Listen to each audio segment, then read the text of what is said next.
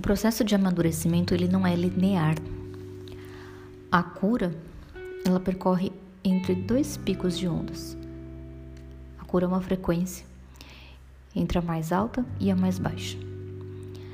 Até a subida de um estado de consciência em que você se instalará permanentemente, sem se permitir baixar seu nível, existirão alguns momentos de quedas, mas elas não serão permanentes. Apenas flua por esses caminhos sem se perder.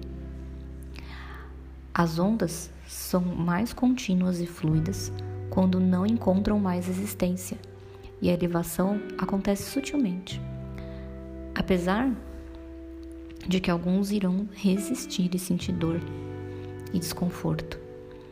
Mas os tropeços eles podem ocorrer sim, mas eles não podem te derrubar.